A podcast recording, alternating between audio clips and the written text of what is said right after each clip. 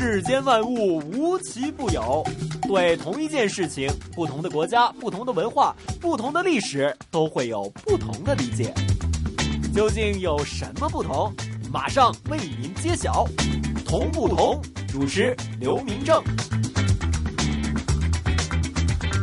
Hello，大家好，欢迎大家来到我们 AM 六二一香港电台普通话台的《同不同》，我是主持人明正。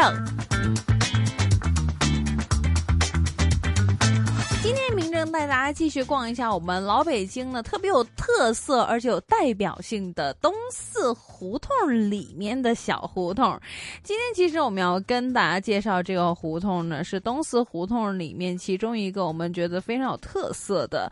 当然呢，胡同承载着呢不仅仅是我们所说历史变迁的一些的见证，还有呢一代一代人留下过的一些的生活的印记，比如枕着这方。七百五十多年岁月的土地，会有多少人感受到了这里所蕴含的文化味道呢？经历过七百多年的打磨，东四的胡同呢，现在其实正在用它所固有的一些的方式来影响着住在胡同里面的每一个人。既然每一条胡同其实都那么具有我们历史的韵味，而且有胡同自己特备的一些的意义的话，今天我们的主角就是东四。七条，究竟在东四七条里面会有哪一些很不同的一些的历史过往，以及它的建筑？更加呢，里面有一个院子呢，受到很多人的关注，究竟是哪一个呢？一首歌曲回来之后，开始我们今天的同不同？名正连同我们北京胡同专家带你一听这一条东四胡同里面的东四七条。狼伯伯，狼伯伯，这个世界那么大，究竟有什么好玩的呢？嘿嘿嘿嘿，那你就去找找看吧。找不到的话，我就要把你吃掉。哈哈哈哈童言无忌。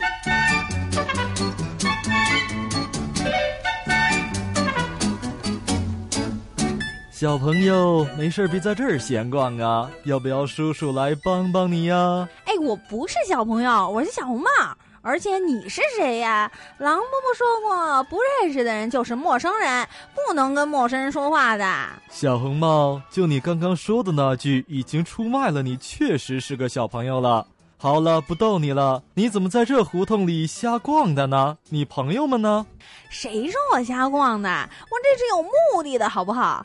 就是狼伯伯自己走丢了，我就省得理他，自己先走走。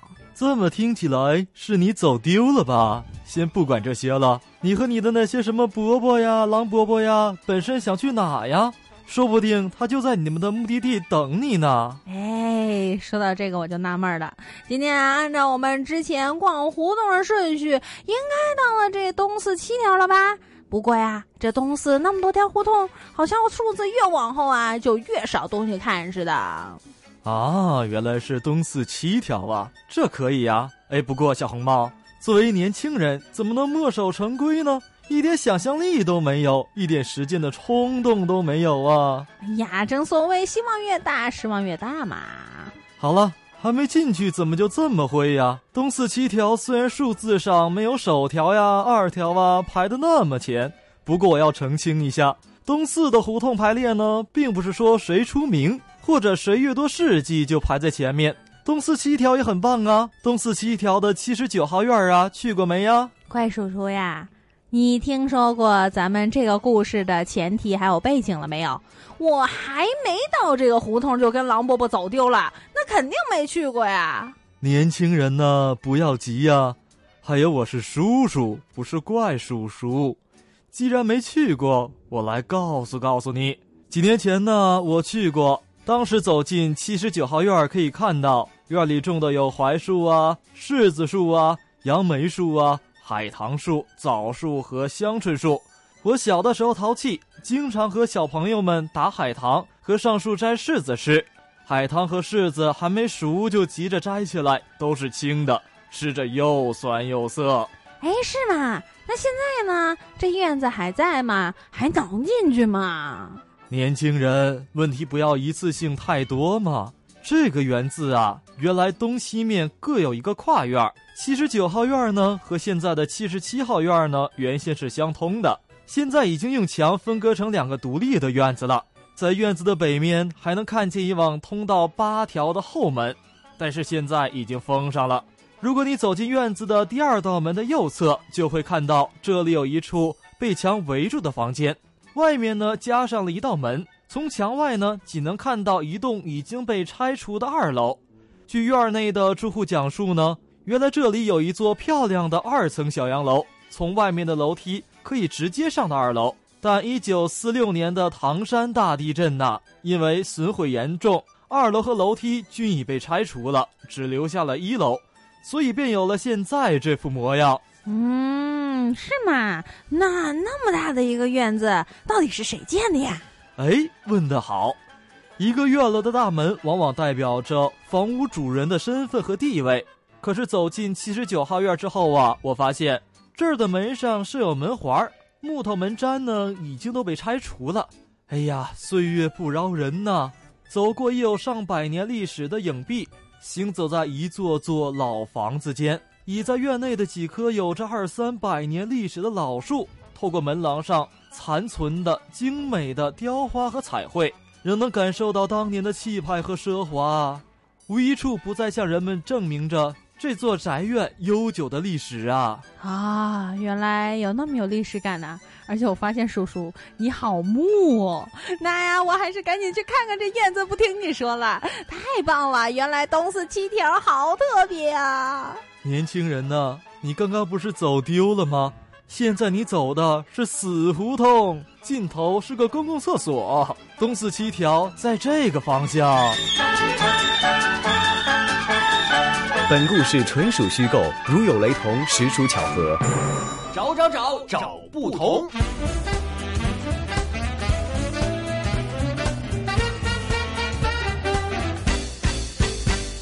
们今天的同不同，今天明智会带着大家一起来听一听呢这一条我们说在东四胡同里面非常特别的东四七条。那么首先，先让我们邀请到香港大学专业进修学院语言及文史哲学系的刘老师，为我们一起来介绍一下这一条东四七条。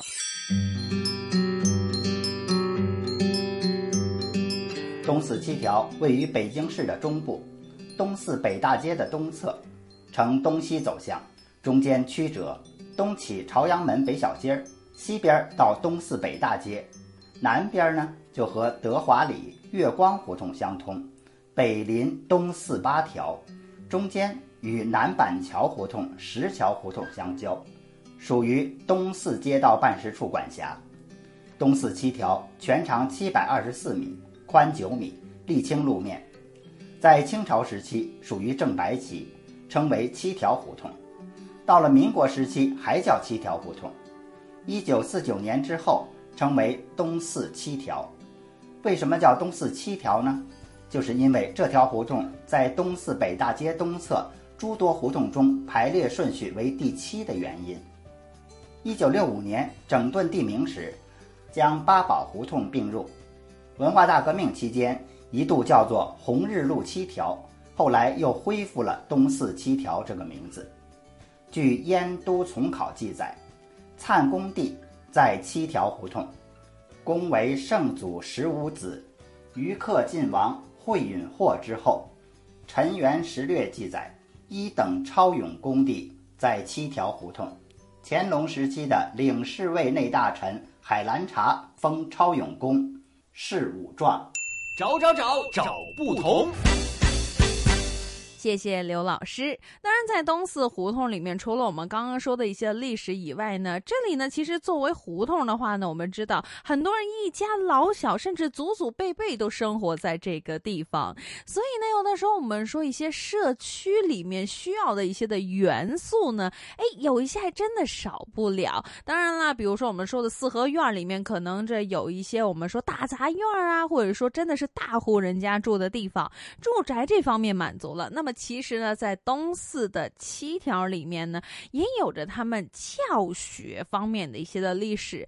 比如说，就在东城区的东四七条小学，他们自一九五七年呢已经开始建校，至今有五十多年的时间了。到了现在，学校一共拥有近四千平米的教学楼一座和一千平米的操场一个，而且学校呢设普通教室有十八个，以及专专用的教室，包括我们呢这呃有一些人会听过的自然啊、多媒体啊、图书馆都有一个，计算机的教室也有两个，而且现在的十三个教学班，三十八名的教职员呢，包括呃领导班子里面六人呐、或者后勤呐、还有一线的教师有差不多接近三十人呢，还有一接近四百名的学生呢在校。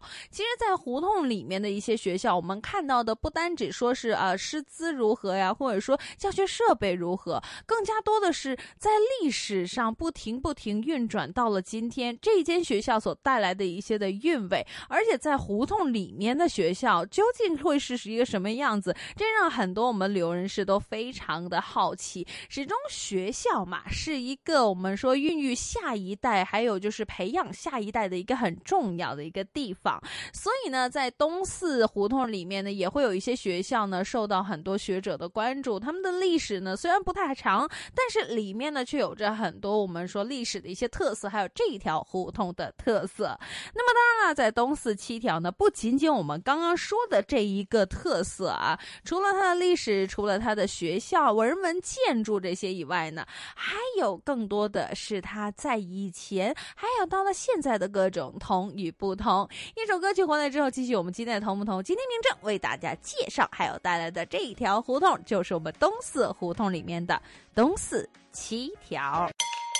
找不同时间到，你找到了吗同不同？？Bingo，答案揭晓。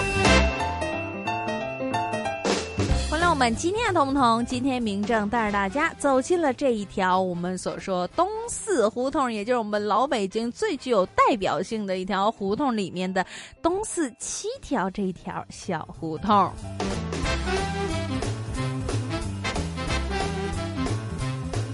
四七条其实是位于我们的呃北京区域的中部，东四北大街的东侧，属于东四街道办事处管辖。呈东西的走向，中间是曲折的，东起这朝阳门北小街，西指东四北大街，南呢和德华里。和月光胡同相通，北呢就临东四八条，中间还和南板桥胡同、石桥胡同相交。据说啊，这辅国公戴灿就在这东四七条找到了他的乘龙快婿。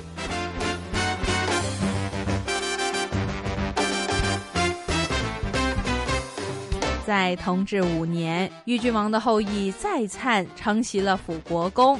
这再灿最初就住在这龙头井的豫郡王府。同治十年的十二月初四，军机大臣奉旨将再灿的府地赏给了贝勒在营居住。将这东四七条的官房赏赐给了在灿居住，于是在灿的一家就搬到了今天的东四七条的灿功夫。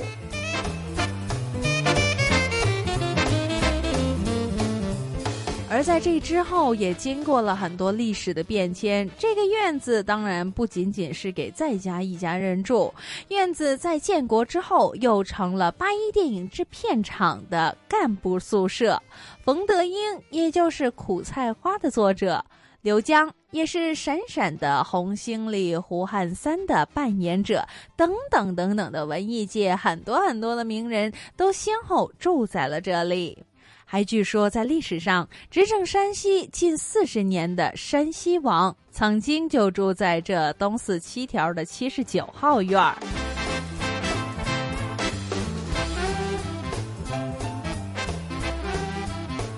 这一座东四七条的七十九号院儿是一个标准的三进四合院儿，面积呢有两千平米左右。而刚刚提到的山西王就是阎石山。他字百川，伯川，号龙池，是一名汉族人，山西五台县河边村人，是日本陆军士官学校第六期毕业生。在清朝的时候，他也是陆军步兵的科举人，写军校。同盟会员，组织和领导了历史上的太原辛亥起义。在民国时期，历任山西省的都督、督军、省长。和北方国民革命军的总司令，以及国民党中央政治委员、军事委员会副委员长、第二战区司令长官、山西省政府主席、国民政府行政院院长、国防部部长等等等等。他一级一级的往上升降。在解放的前夕，他去了台湾，在一九六零年病逝在台北。葬于七星区的阳明山，奉行中庸哲学的阎石山，从辛亥革命开始就统治了山西达三十八年之久。找不同时间到，你找到了吗？同不同？Bingo！答案揭晓。欢迎大家回来，我们今天 AM 六二一香港电台普通话台的同不同，我是主持人明正。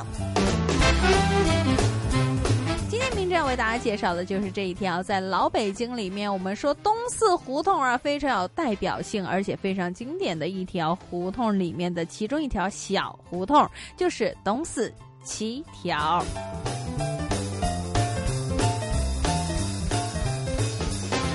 说到这东四七条，我们可以根据一些在历史上留存下来的照片来看，在上个世纪五十年代的时候，七条的胡同上面原来都是土路，赶上下雨的时候呢，地面还都是泥。而在部分当地居民的记忆当中，这里到了六十年代才铺上了现在的沥青。那个时候路边还没有停放的汽车，所以路面非常的宽敞，而且胡同里面车少人也少。比如说来辆汽车，一群孩子都喜欢追着看。经常有小孩就在胡同里面直接自己玩了起来，逮蜻蜓、扔沙包、滚铁环，这些都是那个时代的小孩们喜欢玩的物件。到了夏天的晚上，居民们还会坐在门口和邻居聊聊天儿、扯扯闲篇儿。到了现在，这胡同里面的汽车慢慢的多了起来，来来往往的车流见证了城市的发展以外，也让这胡同在时间的冲冲中悄然改变。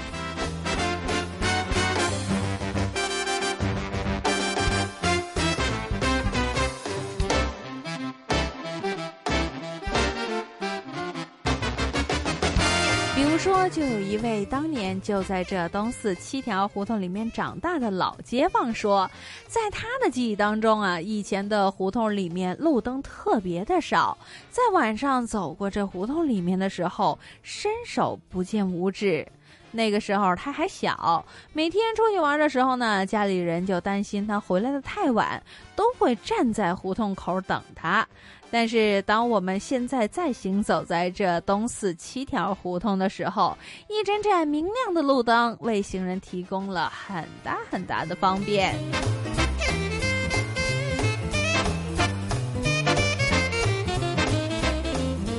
其实，住在这七条胡同里面的老街坊都知道，东四七条有几个大院儿，因为曾经住过一些有名的人而小有名气。其中呢，就是我们今天为大家提到过的东四七条的七十九号院儿。七十九号院儿离东四七条的西口特别特别的近，而它的名字早已经出现在了东城区普查登记的文物名录当中。根据资料记载，这里是一个非常标准的四进院子。现在呢，存有东中。西三路这个院子呢，面积有两千多平方米。院子里面现在还没有值班室，有专人值班。最早这里还是大清朝的辅国公在参府，之后还延任至了其他担任辅国公的人物。在上个世纪二十年代，被国民党的阎石山花了重金买下来。解放之后呢，这个院子又成了八一电影制片厂的宿舍，有很多知名的艺人都住过在这里。比如说刚刚提到过的电影《闪闪的红星》里面饰演胡汉三的演员刘江，《苦菜花》的作者冯德英都是这里的老住户。到了现在，这院子虽然仍然是归八一制片厂管辖，但是以前的老住户大多都已经搬走，大部分的呢都是外来的住户。大世界，小玩意儿，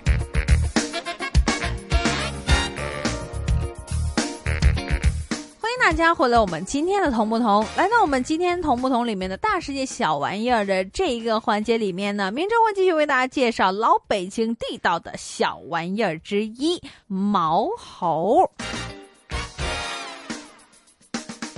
今天呢，明正要为大家介绍这个毛猴呢，这里面讲的呢，可不是说我们自然界就是在那个森林里面看见的猴子，而是老北京特有的一种三四厘米高，用来给人玩和欣赏的一种非常精巧的民间艺术品。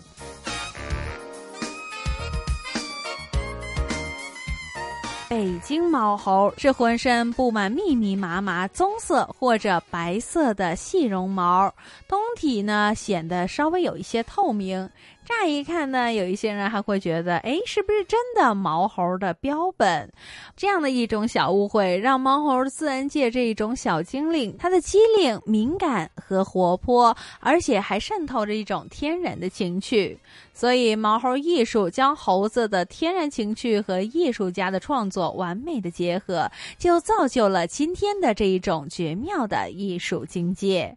说起这毛猴，即使是老北京知道人呢，其实恐怕也不多。这是一种北京独有的民间艺术品。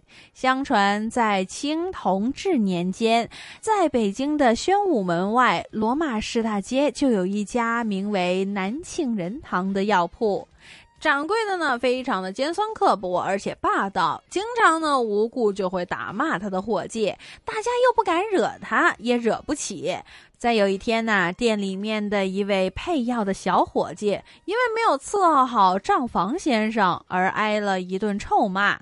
这小伙计怕自己丢了饭碗，只好忍气吞声。到了晚上，他在烦闷中无聊的来摆弄一些的药材的时候，突然呢，发现这蝉蜕具有某些形象的特点，不由心中一动，就决定呢，用中药材塑造了一个账房先生。上，他选取了玉兰花越冬的花骨朵作为了躯干，又分别截取了蝉蜕的鼻子做着脑袋，前腿呢做了下肢，后腿做了上肢。再这么一年，一个人不人猴不猴的形象就出现了。他拿给师兄们一看，也都说这个像极了那尖嘴猴腮的。账房先生，小伙计，于是啊就觉得很开心，很开心，总算出了一口气。就这样，在无意间，世上的第一个毛猴就诞生了。流到了社会之后，又被有心人加以完善，逐渐成为了今天这一种深受人们喜爱的手工艺品。大世界，小玩意儿。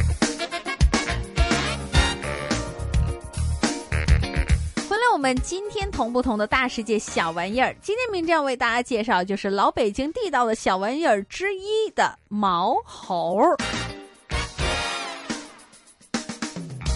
说到毛猴，其实是一种小的手工艺制品，也是呃老北京人非常喜欢玩儿。但是其实呢，现在说起毛猴呢，就算是跟真正的老地道的老北京人说起呢，也不是每个人都会知道的。那么有一些人可能就会好奇了，这毛猴到底是用什么原料来制成的？那种毛茸茸的感觉又到底是什么呢？原来这毛猴周身的东西全部都是中药，这跟我们刚刚说呢，这世上第一个毛猴诞生的故事其实有点关系的。它的四肢呢，用的呢就是我们刚刚说的蝉蜕的四肢来做成，身体呢就是另外一种的中药辛夷，也就是玉兰花在秋天里面形成的花骨朵，表面的一层密密的灰褐色的绒毛，就是保护花朵过冬的外衣。在冬去秋来的时间，这绒毛逐渐的褪去，花骨朵呢就慢慢长成了朵朵美丽的玉兰花儿。这一种带着绒毛的花骨朵和毛猴的身躯非常的相似，所以很多人都说真是一笔妙用。在毛猴的头部了，头部呢用的是蝉蜕的头，正好呢是和花骨朵相配。这毛猴啊，有的时候还会带着斗笠，这斗笠是一味中药。也叫做木通，把这几个部分给粘起来，这个东西也是一味中药。所以说啊，它从头到尾都是出自于天然，非常的天然妙用。如此下来，很多人都会觉得这毛猴的首创者是一位非常熟知中药的人，并且和中药材有着密切接触，所以一只毛猴就这样现世了。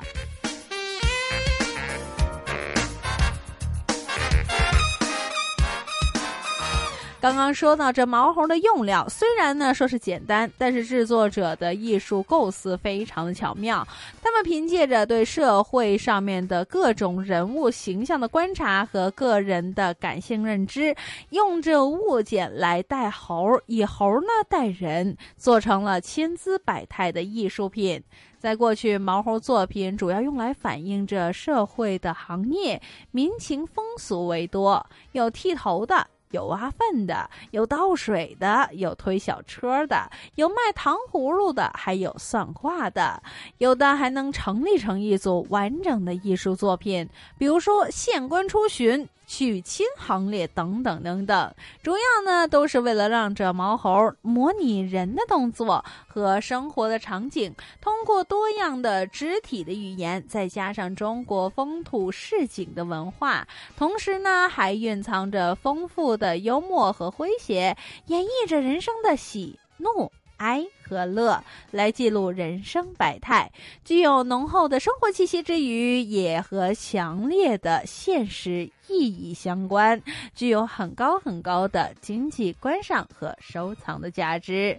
在近年来呢，这些作品的题材也非常的有创意，除了有保持传统题材以外，还有反映现实生活的。所以啊，这毛猴已经从这儿童的玩具发展成了室内案头的陈设品，被国际友人所称赞，成为了一种非常受欢迎的旅游纪念品。